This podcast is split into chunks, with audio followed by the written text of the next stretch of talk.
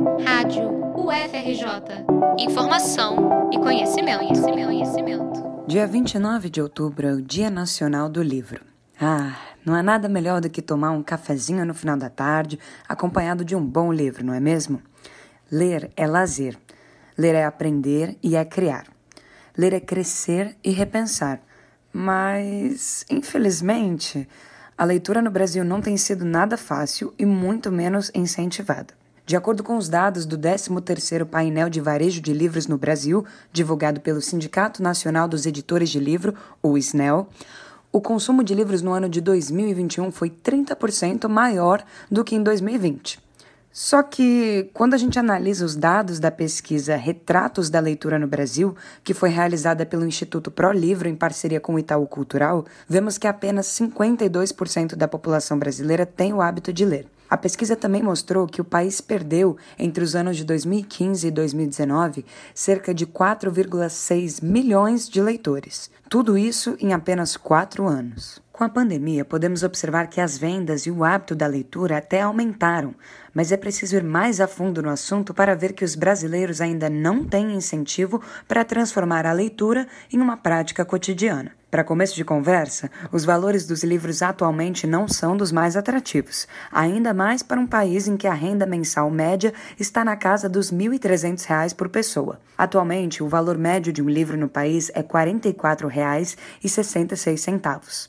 E segundo o painel divulgado pelo SNEL, esse valor é R$ 1,05 mais barato do que no ano de 2021. E ainda assim, é um peso no bolso dos cidadãos. Nas universidades, a política do acesso aberto tem sido implementada numa tentativa de universalizar a leitura. A editora UFRJ, por exemplo, libera diversos títulos em seu site em formato digital e de forma gratuita para os estudantes. O diretor da editora, Marcelo Jacques de Moraes, enxerga a democratização do livro como primordial para estimular a juventude a estudar, mas também reconhece que é preciso a valorização do ensino como um todo para que isso aconteça. E, na verdade, para a gente ter qualidade na formação do ensino fundamental e do ensino médio, a gente precisa ter um profissional que chegue muito qualificado, cada vez mais qualificado nas bases. Mas eu acho que a gente tem que eh, voltar ao óbvio, né? voltar a esse estímulo justamente da formação do professor, da formação do professor em todos os seus níveis,